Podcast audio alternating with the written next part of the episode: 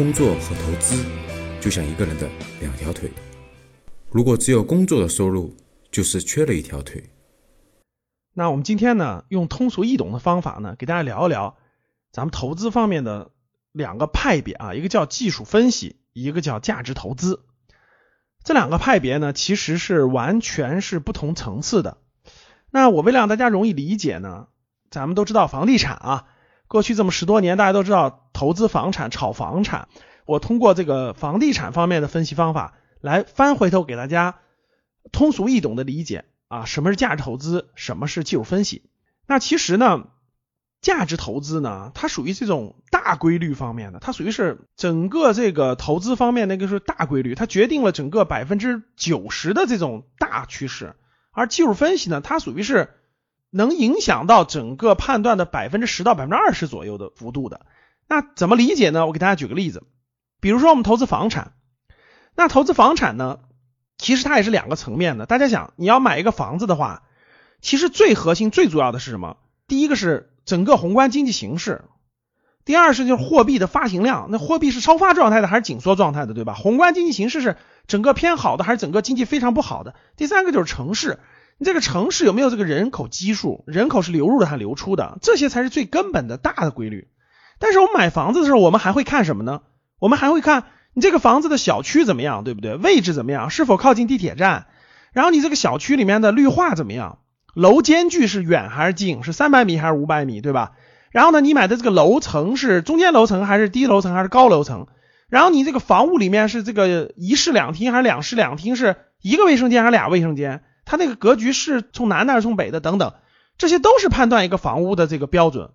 那技术分析呢，就类似于这种咱们看房子这种，我后面讲的这个，就是小区位置啦、绿化啦、楼间距啦、房屋格局啦、卫生间啦、朝南朝北啊，这些其实都是技术分析。那什么叫价值投资？价值投资判断的整体价值就是整个宏观经济怎么样。货币这个发行情况怎么样？然后呢，你选择的城市怎么样？所以大家听完我讲这两个层次以后，大家发现没发现，什么是决定这个房屋升值和这个降价的最核心的呢？其实毫无疑问是我前面讲的这三点，也是最根本的。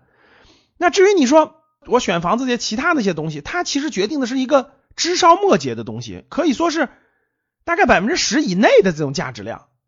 那这里面有个很重要的理解，就是。最怕的是什么？是你选择这种枝梢末节的东西，作为了我们判断投资的最重要的东西。其实这是最容易犯大错误的。什么概念呢？就是你的这个小区什么选的都特别好，楼间距选特别好，绿化选特别好，格局选特别好，位置选特别好，楼层选特别好。但是对不起，你时机选错了。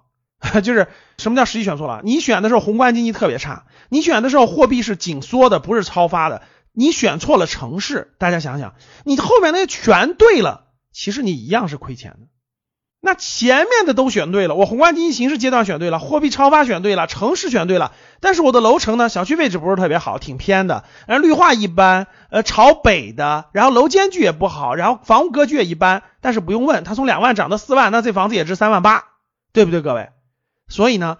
我通过大家炒房子的这种分析判断的标准，哎，来给大家衍生一下什么是技术分析，什么是价值投资，这样大家就能有一个宏观的理解和判断了。那其实财富的积累呢，依靠的是风险管理，是长期和持续的这种增长才是关键的。因为投资一旦出现一次意外，就足以让我们前功尽弃。所以大家回想我刚才讲的，如果你后面的判断都是对的，结果你选错了城市。其实都前功尽弃了，所以各位投资一定要明白是什么是大格局的标准，什么是这种枝梢末节的标准，是一定要分清楚的。那我用了比较通俗易懂的房产投资的标准来给大家引证一下啊，技术分析和价值投资，希望大家呢有所启发，有所收获。人不是机器，学习投资和理财，帮你走出焦虑，睡觉也能赚钱。听完很多节目后。还是困惑，不知道理财投资怎么入手，以及免费获取三个理财误区学习资料，联系阿康就好了。是不是之前投资有过亏损的经历？可以与阿康交流，微信号五幺五八八六六二幺，我在微信那里等你。